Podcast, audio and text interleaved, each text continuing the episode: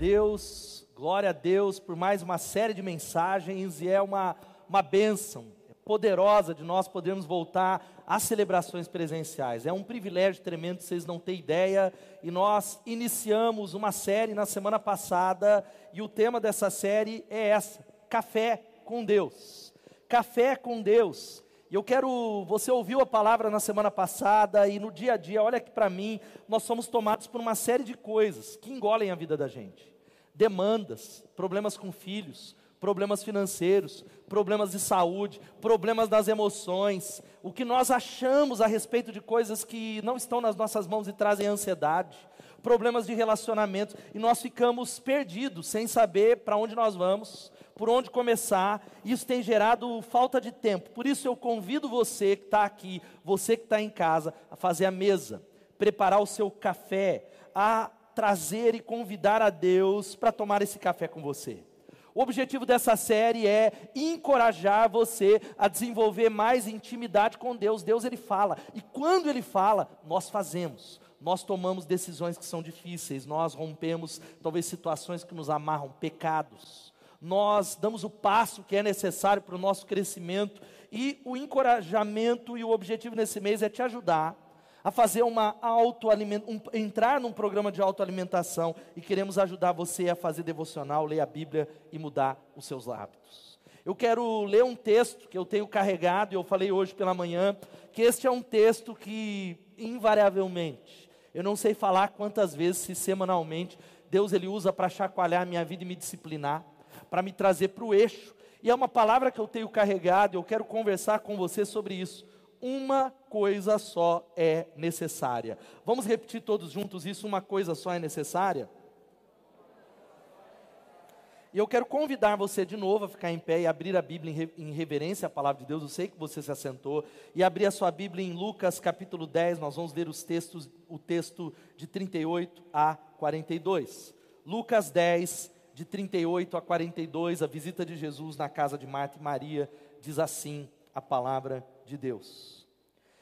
Caminhando Jesus e os seus discípulos chegaram a um povoado onde certa mulher chamada Marta o recebeu na sua casa. Maria, sua irmã, ficou sentada aos pés do Senhor ouvindo sua palavra. Marta, porém, estava ocupada com muito serviço e, aproximando-se dele, perguntou: Senhor, não te importas que minha irmã tenha me deixado sozinha com o serviço? Dize-lhe que me ajude. Respondeu o Senhor: Marta, Marta, José, José, Silvana, Silvana, Pedro, Pedro, Antônio, Antônio você está preocupado, inquieta com muitas coisas, todavia apenas uma é necessária. Maria escolheu a boa parte e essa não lhe será tirada. Amém? Marta, Marta, você está preocupada, inquieta com muitas coisas, todavia apenas uma é necessária. Vamos orar mais uma vez? Eu queria que você que está em casa orasse agora, que você ainda dá tempo de você mandar essa mensagem para alguém, para um amigo, alguém que você está evangelizando. Senhor Jesus. Pedimos a Ti que o Espírito Santo que está neste lugar, o Espírito Santo que fala, a voz clara sobre a igreja, sobre o Teu povo, sobre a Tua palavra, que o Senhor fale conosco, porque queremos ouvir a Tua voz nós abrimos o coração, nosso coração muitas vezes endurecido pelo pecado, endurecido, ó Pai, porque temos um coração inclinado à dureza. Eu clamo que o Senhor fale com aqueles que estão desanimados, fracos, os que estão caídos, glorifica o Teu nome, Senhor, edifica a igreja no nome de Jesus e repreende a obra maligna. Queremos te ouvir, em nome de Jesus. Amém e amém. Pode se assentar, queridos. Era o ano de 1606, quando um pequeno broto, lá em uma grande floresta de sequoias, naquilo que se chamaria a Califórnia, começou, uma muda começou a germinar no chão. Essa árvore começou a brotar, a germinar, e um ano depois ela já tinha dois metros. No ano de 1619, ou seja, três anos depois, essa árvore já tinha três metros, e ela viu nascer ali a grande versão da Bíblia, a King James. Ela viu nascer ali aquilo que se chamaria o Canadá. Ela viu os Estados Unidos da América ser constituído uma nação. Essa árvore foi crescendo, crescendo, crescendo, até chegar a 70 metros e viu tantas coisas. As guerras na Europa, viu a Primeira e a Segunda Guerra Mundial, até que chegou a ver talvez a queda das Torres Gêmeas em 2001, uma árvore que são chamados sequoias. As sequoias são as maiores árvores do mundo que chegam a ter até 70 metros de altura, centenas de anos. Você já parou para pensar isso? Mas alguns anos atrás, sabe o que aconteceu? Esse gigante, uma dessas árvores, sucumbiu e caiu naquela floresta de Yosemite. Caiu e aquilo chocou todo mundo e foram avaliar, porque é muito raro isso acontecer, e chegaram à conclusão que não era nenhuma praga, não era talvez nenhum animal que atacou aquela árvore, e depois de uma pesquisa acurada que foi feita, descobriu-se, sabe o que? A CNN, ela entrevistou ali Deb Schweizer, a guarda florestal falou que o que derrubou aquela árvore, sabe o que foi? A movimentação humana, que sabe, ano a ano, pisoteou aquelas raízes. Ano a ano, pisando as raízes daquela gigante, ela caiu. E eu acredito que esse texto e essa história real, e uma das coisas que eles fizeram lá foi começar a cercar todas as árvores velhas. Eles colocaram cercas ao redor das raízes para que essas raízes não fossem pisoteadas. E eu acredito que essa história tem a ver com a minha e a sua alma. A nossa alma, o nosso coração precisa ser guardado com cercas, porque as nossas raízes são frágeis. Nós somos muitas vezes pisoteados pela vida, pelos problemas, pela fraqueza. E se nós não tomarmos uma decisão nessa noite de cercar a nossa alma, de cercar a nossa vida, sabe o que, que acontece? Nós sucumbimos. Eu acredito que esse texto, Jesus, ele está contando uma história sobre como proteger a essência da alma. Ele conta uma história tão conhecida, eu não preciso falar para você, mas ele chega na casa daqueles que são talvez seus melhores amigos, um dos seus melhores amigos, Marta, Maria e Lázaro. O texto não conta, mas certamente Jesus ele chegou com os discípulos juntos. Eu imagino Marta se levantando para fazer o melhor para Jesus. Marta se levanta porque aquela cultura oriental, ser alguém um bom é, anfitrião era uma questão espiritual, era uma questão de aliança. Ela faz tudo que é necessário, ela está correndo para preparar um almoço para 12. Quem que está em casa e quem está aqui pode dizer que se preparar para 12 já é difícil? Quem concorda que um, um almoço de última hora para 12 é um desafio? Levanta a mão quem concorda. Muito desafiador. E ela está lá, e de repente Maria, sua irmã, se coloca aos pés de Jesus para ouvi-lo. E Marta ela diz assim: Senhor, Senhor, o senhor não está vendo que somente eu estou servindo, fazendo as coisas, e Maria está aí parada sem fazer nada? Senhor, repreende ela. E Jesus introduz aquilo que é uma palavra para mim e para você.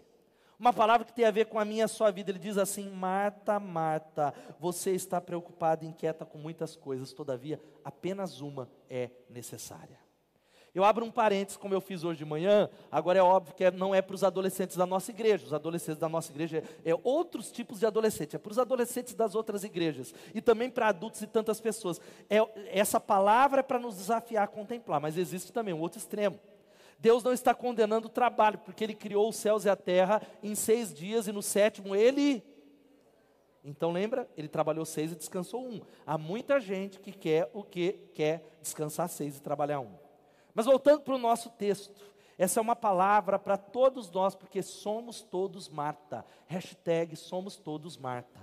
Nós parecemos com ela. E agora olha aqui para mim, em nome de Jesus. A palavra que eu quero dizer para você, olhe para mim, eu quero te encorajar de maneira muito prática. Você está pronto para estabelecer um hábito que vai mudar a sua vida para sempre colocar uma cerca que vai mudar para sempre a sua vida, para todo sempre, porque não há como prevalecermos como discípulos sem passar tempo com Deus. Não é possível sermos discípulos que ouvem, que decidem, que caminham, que recebem a sabedoria, que crescem no propósito, porque a Bíblia nos ensina que não é possível ser discípulos de Jesus se nós não passamos tempo e se não ingerimos regularmente a palavra de Deus. E digo mais: não ter tempo com Deus diariamente, não passar tempo com a palavra, não abrir a palavra é uma falta de integridade cristã.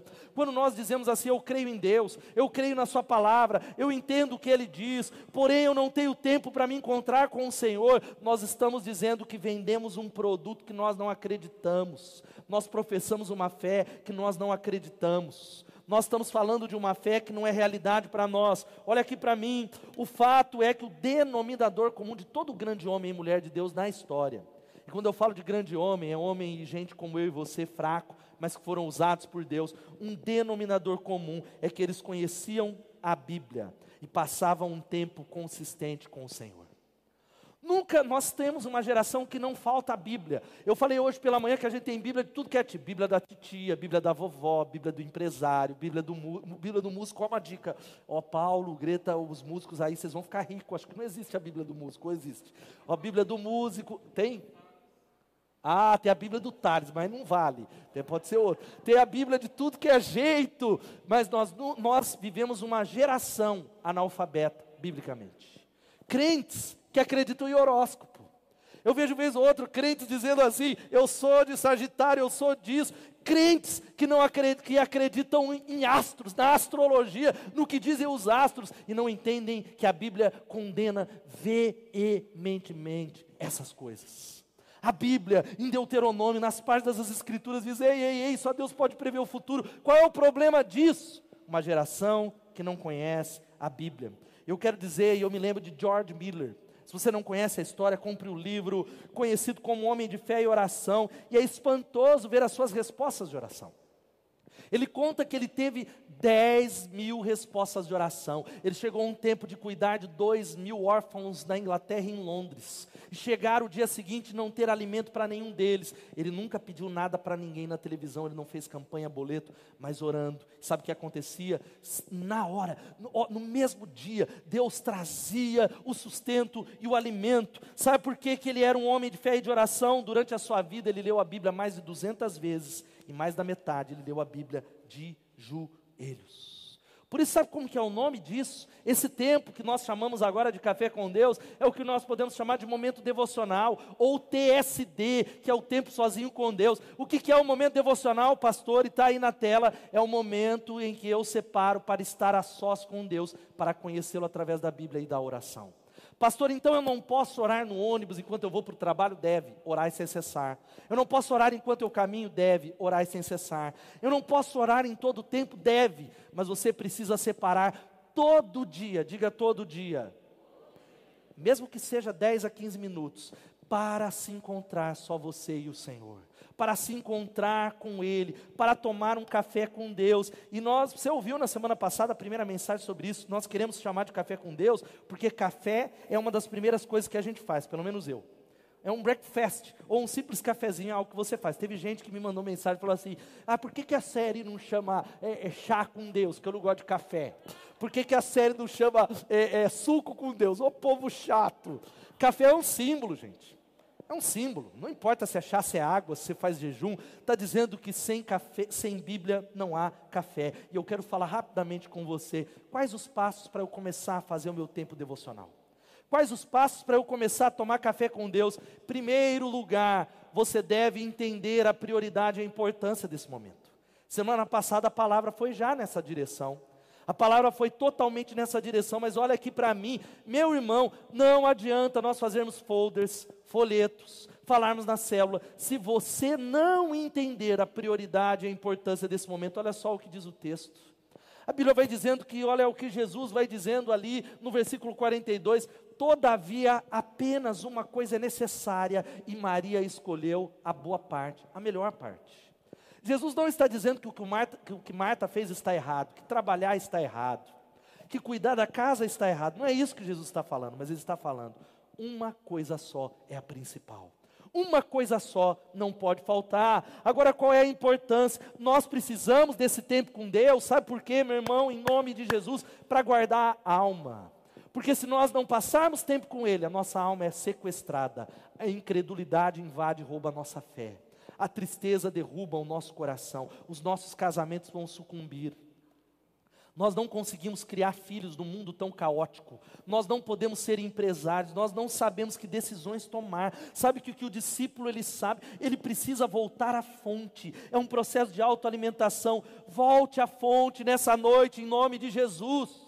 Você que está cansado e desanimado, sucumbindo e dizendo, pastor, eu não sei para onde eu vou. Os discípulos, eles sabem que existe uma fonte, ela está no mesmo lugar e ela não para de jorrar. Louvado seja o nome de Jesus.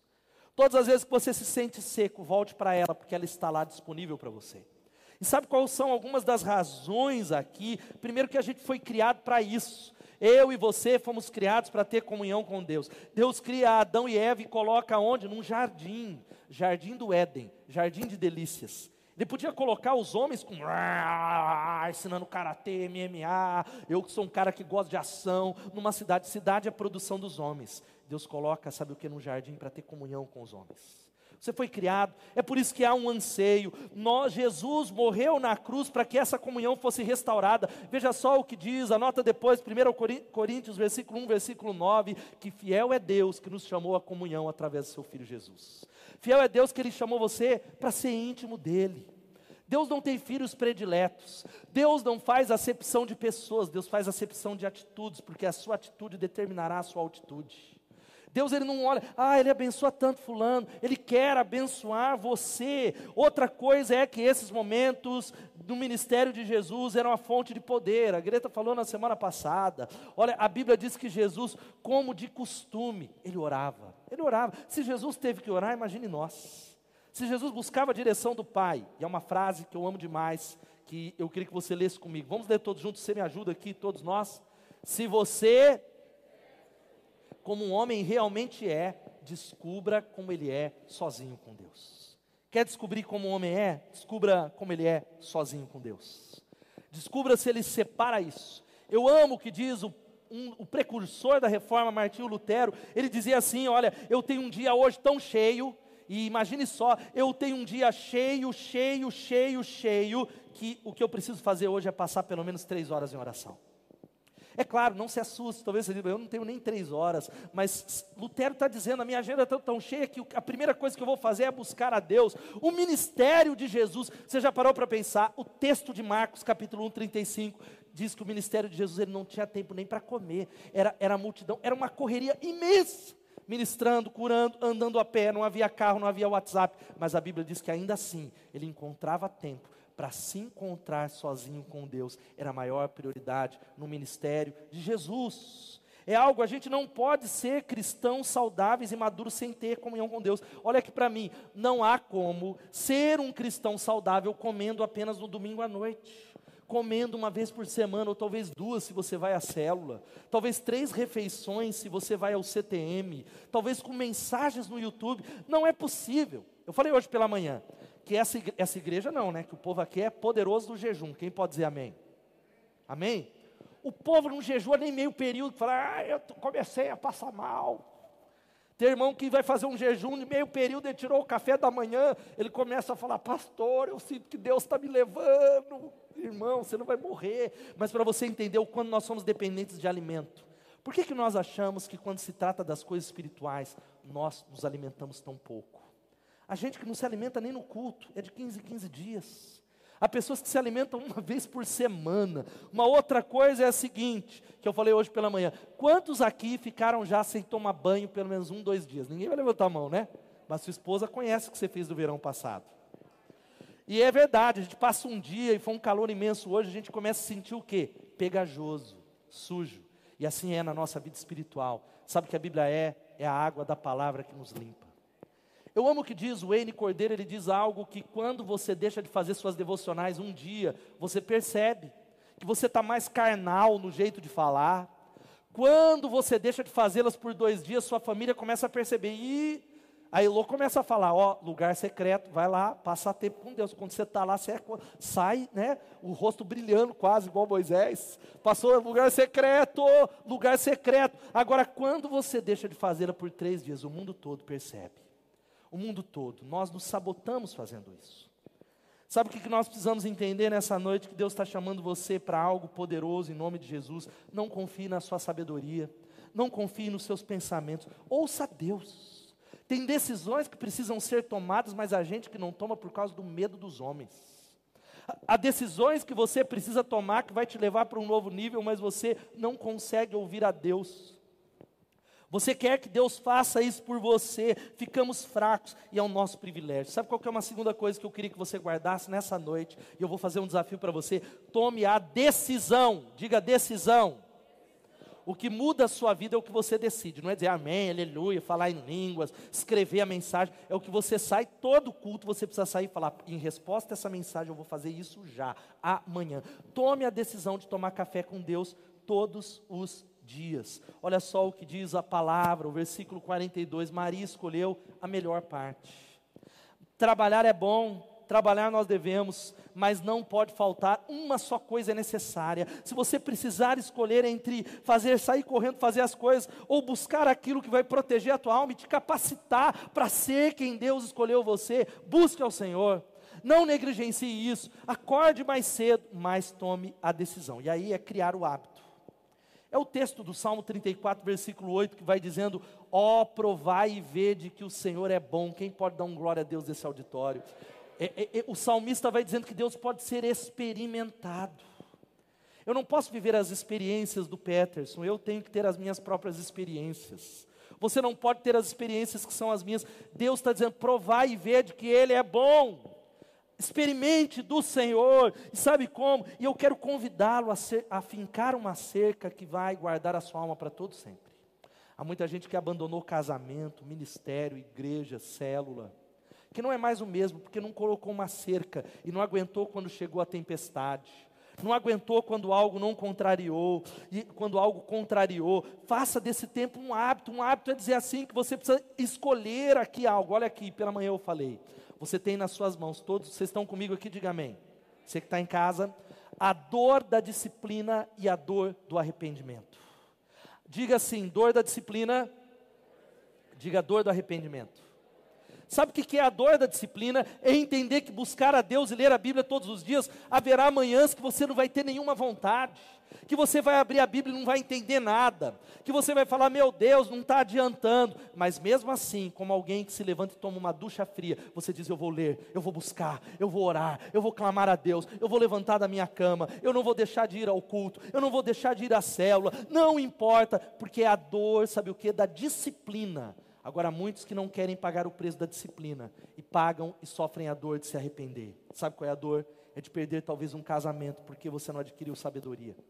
Perder um emprego porque tomou decisões erradas perder um ministério, o bonde da história, perder oportunidades que Deus deu para você, mas porque você não teve, não escolheu a dor da disciplina, fazer um hábito. Olha, essa frase eu já citei tanto, você que é da igreja, fizemos uma série no início do ano chamado Hábito, que diz assim: plante um pensamento e colhe uma ação, plante uma ação e colherá um hábito, plante um hábito e colherá o quê? Um caráter. Plante um caráter e você vai colher o seu destino é transformar isso, porque tudo é um ciclo que é formado por hábitos e pensamentos. E hábito é o quê?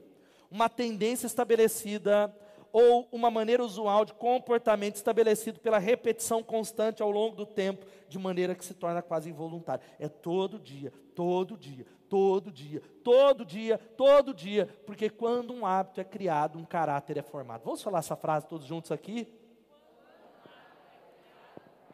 Um caráter. A vida só muda quando a gente muda os nossos hábitos, quando a gente toma uma decisão. E aí, eu falei hoje pela manhã que essa geração, o nosso tempo, nunca falou tanto de saúde. Quem concorda? Isso é uma coisa muito boa. De alimentação. Eu, eu vi a Elo, a gente está num, num, processo aí fazendo à noite. Eu estou me sentindo um passarinho. Meu amor, ela está assistindo o culto, me, comendo semente, alface. É só isso, é glória a Deus. Saúde, cuidar, triglicérides. Falar de exercício físico. Quantos creem que isso é uma benção? Diga amém. Mas o que dirá da alma, que é o grande alicerce de todas as áreas da vida? Eu conheço gente que se exercita, jovens, que eu olho para ele, o cara, ele tem músculo no nariz, ele é glúteos, glúteos, todos os lugares. Mas quando se trata da alma, ele é flácido. Quando se trata do espírito, Satanás derruba facilmente, é o texto poderoso de 1 Timóteo, capítulo 4, 8 e 9, da mensagem que diz assim: preste atenção, exercite-se diariamente em Deus, por favor, nada de flacidez espiritual, exercitar-se numa academia é útil, mas a vida disciplinada em Deus é mais proveitosa e deixa você em forma hoje para sempre. Pode acreditar, guarde isso no coração. Aplaudo o Senhor por essa palavra. Ei, irmão, chega de flacidez espiritual. Ei, irmão, chega de ser flácido espiritualmente falando. É algo que você já ouviu eu repetir nessa igreja há muito tempo, isso tem a ver com uma responsabilidade pessoal. Para de dizer, ah, vou sair da igreja que é que eu não estou crescendo. Ah, porque o meu líder de célula não me acompanhou. Ah, porque eu não recebi uma, uma... Não, queridão. Ei, meu irmão, tudo isso é parte tudo isso é anexo, tudo isso são coisas boas, mas existe algo, uma responsabilidade pessoal. A gente tem uma tendência humana de colocar a culpa nos outros daquilo que é a nossa responsabilidade em todas as áreas da vida. A gente tem uma tendência de falar, ah, porque seu, ah, porque isso, ah, porque a minha empresa. Rejeitar essa responsabilidade abre espaço para o pior tipo de codependência, aquela que coloca nas costas dos outros a responsabilidade. Você é responsável pelo seu crescimento espiritual. Quem pode dizer amém? É você. Jesus está dizendo: ah, o seu pastor não te discipulou, eu não basto para você. Eu, ah, o seu líder não te acompanhou. Eu estou aqui para derramar uma unção sobre você. Eu estou aqui para me revelar a você. E algo que você já ouviu um milhão de vezes. Não desliga nesse, nesse, nesse culto, irmão. Essa palavra vai mudar a sua vida. Eu tenho convicção que vai mudar a sua vida. 5% do que você faz, somente você pode fazer por você. Eu falei que 80% das coisas que eu faço como pastor, qualquer um pode fazer. Liderar, fazer isso. 15% das outras coisas, com treinamento, outras pessoas podem fazer. Mas há 5% das coisas que eu faço na minha vida, que só eu posso fazer. Somente eu posso ser marido para minha esposa, você já ouviu isso? Somente eu posso ser pai para a Suzana e para a Luísa. Somente eu posso me exercitar e ter saúde física. Eu não posso falar, o Gustavo é um cara em forma, né? Aí falar, Gustavo, vamos combinar. Eu como e você engorda você faz exercício e eu emagreço? Não pode, não tem jeito, seria bom demais, porque somente eu posso me manter saudável, somente eu posso me manter disciplinado, somente eu posso crescer espiritualmente. 5% do que você faz, somente você pode fazer. E as palavras de Jesus ecoam para nós. Marta, Marta, Ricardo, Ricardo, Pedro, Pedro, Paulo, Paulo, Edneia, Edneia, você está inquieto, preocupado, preocupado com muitas coisas, todavia apenas uma é necessária. Eu quero encorajar você a começar hoje, já à noite ou amanhã cedo, a ter um tempo todos os dias com o Senhor. Falar, eu vou decidir nos próximos 21 dias, terceiro e penúltimo, aprenda a fazer o café com Deus. Aprenda a fazer, eu vou falar bem rápido. Essa mensagem vai estar disponível no Spotify, no podcast e também no YouTube. Saindo daqui, eu queria encorajar você a dar um like, você que está aí, e compartilhar e comentar, para que mais pessoas ouçam essa palavra. A gente compartilha cada vídeo de piada e a gente precisa dar risada. Diga amém ou não. Eu amo. Não me manda piada suja, eu amo, mas que dirá a palavra que pode mudar. Sabe como nós fazemos isso? Olha só o que diz o texto. Maria, sua irmã, ficou sentada aos pés do Senhor, diga, ouvindo sua palavra. Tem gente que não consegue ouvir a palavra. Se ele não estiver fazendo alguma coisa na igreja, servindo, ele não senta, ele não, tá, ele não ouve a palavra. E é ouvir a palavra que traz crescimento, tanto aqui como em casa, no tempo devocional. Como é que eu faço? Os ingredientes. Escolha o lugar apropriado. Me ajuda a repetir isso não é qualquer lugar, é um lugar onde você não seja interrompido. Pode ser até mesmo dentro do carro, talvez eu não sei, uma, uma, uma cafeteria que talvez tenha, você consiga fazer isso, um parque, é, o banheiro da sua casa. Eu falei que quando eu fui para a faculdade teológica me preparar para o ministério, eu cheguei lá e, e eu morava num pensionato e as pessoas falavam assim: ó, aqui todo seminarista chega pegando fogo em Deus, mas eles param de ler a Bíblia e de orar porque eles têm que estudar teologia e não dá. E aquilo eu falei, eu não aceito isso na minha vida, é mentira. Eu não aceito, eu tomo a decisão. Certamente, não era um orgulho, eu falei, esses irmãos, não há como você perder aquilo que você nunca teve. Eles não tinham. Eu me lembro que no primeiro semestre, quando eu não trabalhava, havia uma garagem toda suja, eu dei uma limpada e todos os dias de manhã eu me encontrava ali, era o meu lugar secreto. Ali era o lugar que eu buscava a Deus. Hoje ou é aqui na minha sala ou é no salão da Elô que fica na minha casa, elas estão dormindo e eu estou lá buscando ao Senhor. Sabe qual que é a segunda? Olha, Jesus ele fazia isso, como de costume, Jesus foi para o Monte das Oliveiras e seus discípulos o seguiram. Ele tinha o costume de buscar a Deus. Segundo, escolha o horário, diga escolha o horário. Porque se você sair daqui e falar, amanhã, na hora que eu tiver um tempo, você não terá um tempo, porque Satanás vai lutar, ele vai fazer tudo que está ao alcance dele para você não buscar a Deus, porque ele sabe que quando você se ajoelha, o inferno treme. Ele sabe que quando você se ajoelha, você impede a obra dele no mundo, na sua família. Ele vai fazer de tudo. Então você coloca na agenda: eu vou me encontrar com o Senhor nesse horário. Eu vou acordar 15 minutos mais cedo. Eu vou me encontrar nessa nessa hora. Está na minha agenda. É a minha prioridade em nome de Jesus. E qual é o melhor horário, pastor? Existe o melhor horário? Eu creio que a Bíblia diz que talvez o melhor horário é assim. Como os que tocaram aqui, o melhor momento para afinar o instrumento é antes de começar a apresentação, o louvor, ou talvez é antes, não é depois. Da mesma maneira, a Bíblia vai dizendo que talvez o melhor horário é iniciar o nosso dia com Deus, porque aquilo que fazemos em primeiro lugar define todo o nosso dia. Nós consagramos o nosso dia falando: Deus, eu vou para o mercado de trabalho, me ajuda a enfrentar as pressões. Olha só o que diz o Salmo capítulo 5, versículo 3. De manhã ouve, Senhor, o meu clamor, de manhã te apresento a minha oração e aguardo com esperança. Dá um glória a Deus. Eu acredito no que diz o John Bunyan. Quem foge de Deus pela manhã dificilmente o encontrará no restante do dia.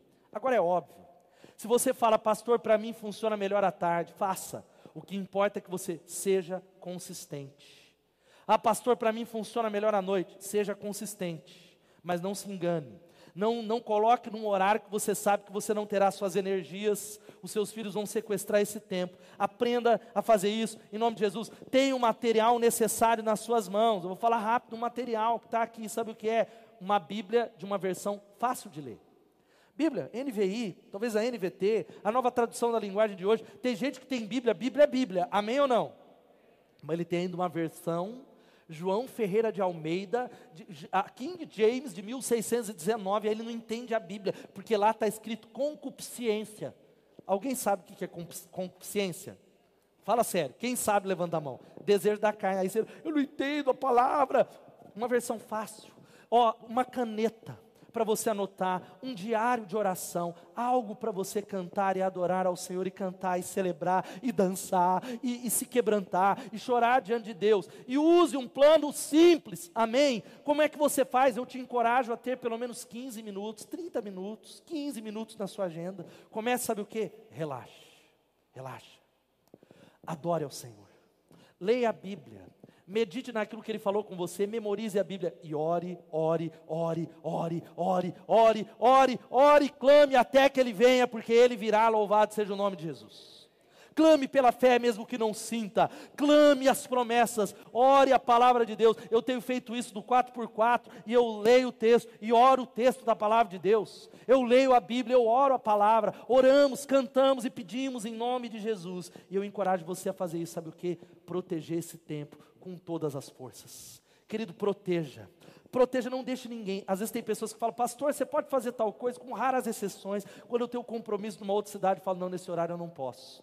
Mas como não pode? Porque nesse horário eu tenho um compromisso com o Rei dos Reis e Senhor dos Senhores. Eu tenho um compromisso com o Rei do Universo, a pessoa mais importante. Eu não vou desmarcar o meu compromisso com Ele para nenhuma outra coisa. Nenhuma outra.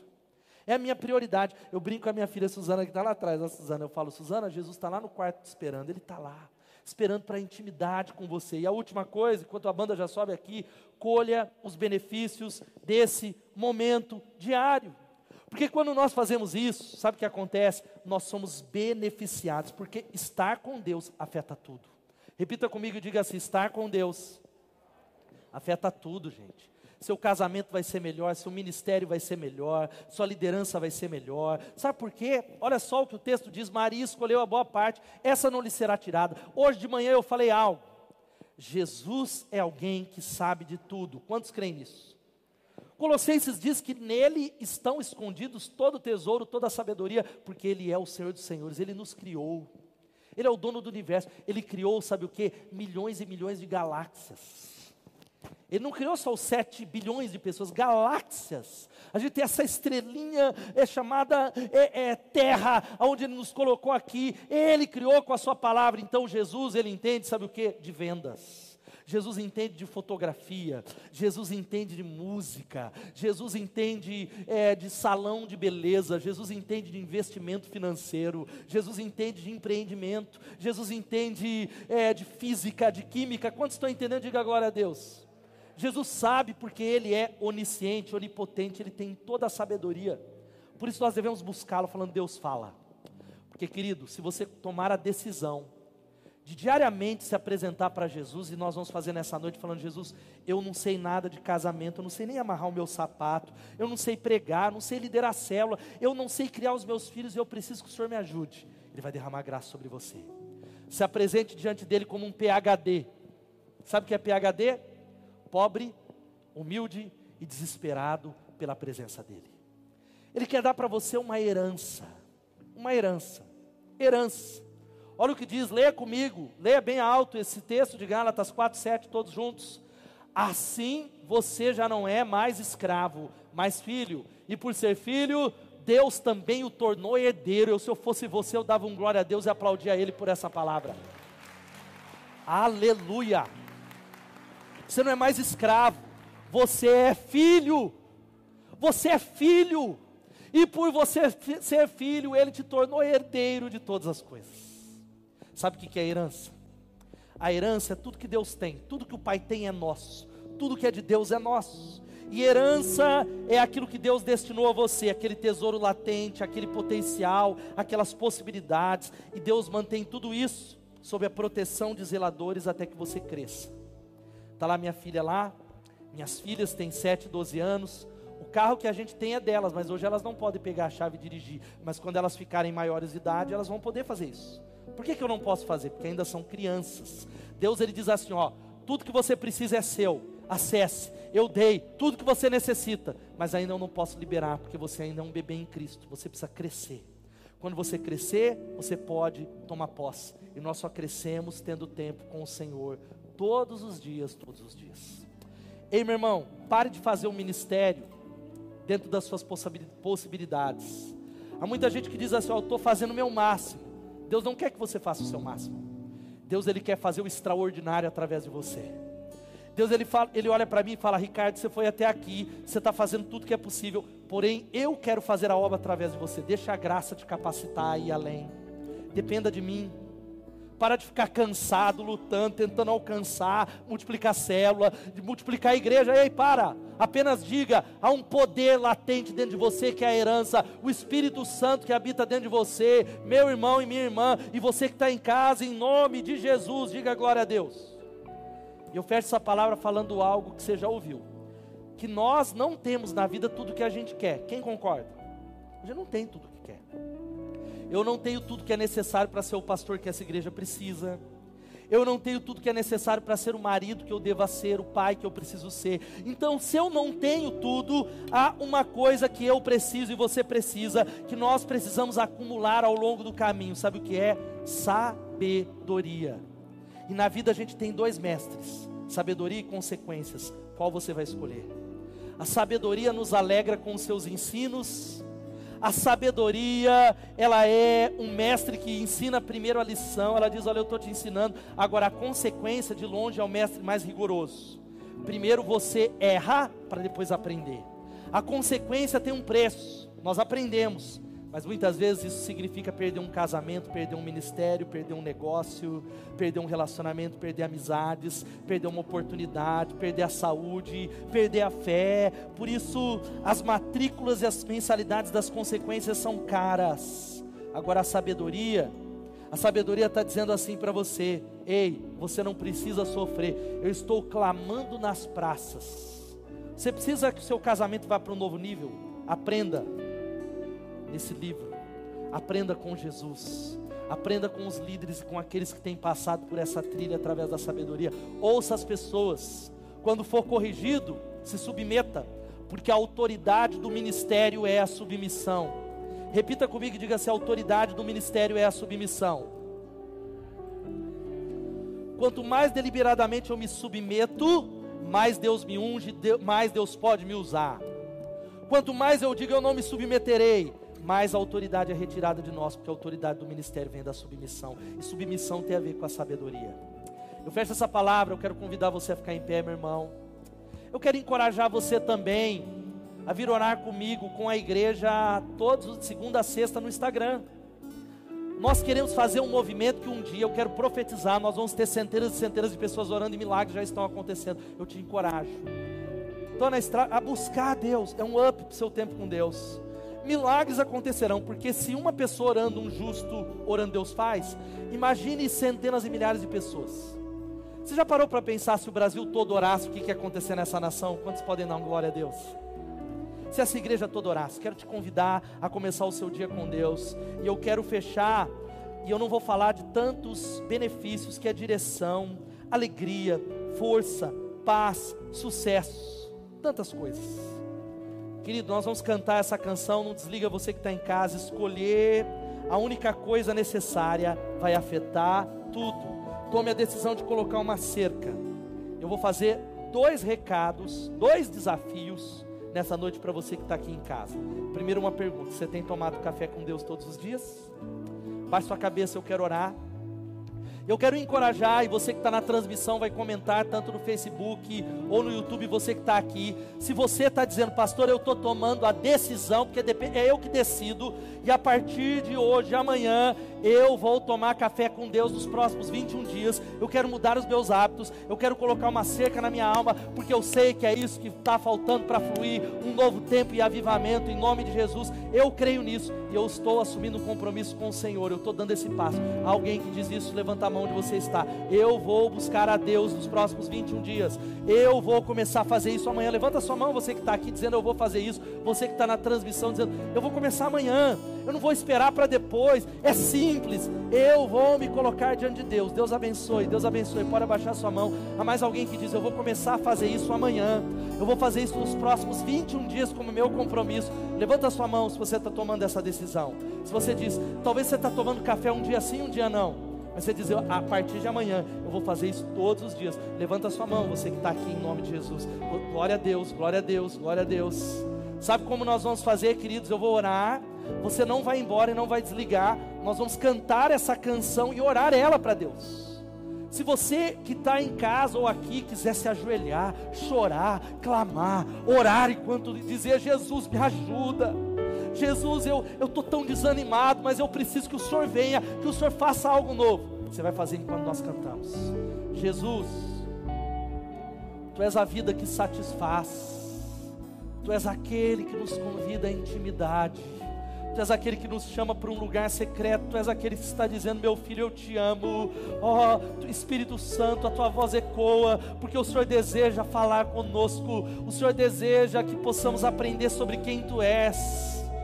O Senhor deseja, ó Deus, falar e nos ouvir. O Senhor quer revelar a tua presença. Queremos crescer em intimidade como uma igreja madura e cheia do Espírito Santo. Senhor, move sobre os irmãos que estão assumindo um compromisso. Move sobre aqueles que estão aqui pela primeira vez, aqueles que assumiram um compromisso pela manhã. Jesus, essa é a nossa oração. Nós queremos cantar ao Senhor em nome de Jesus.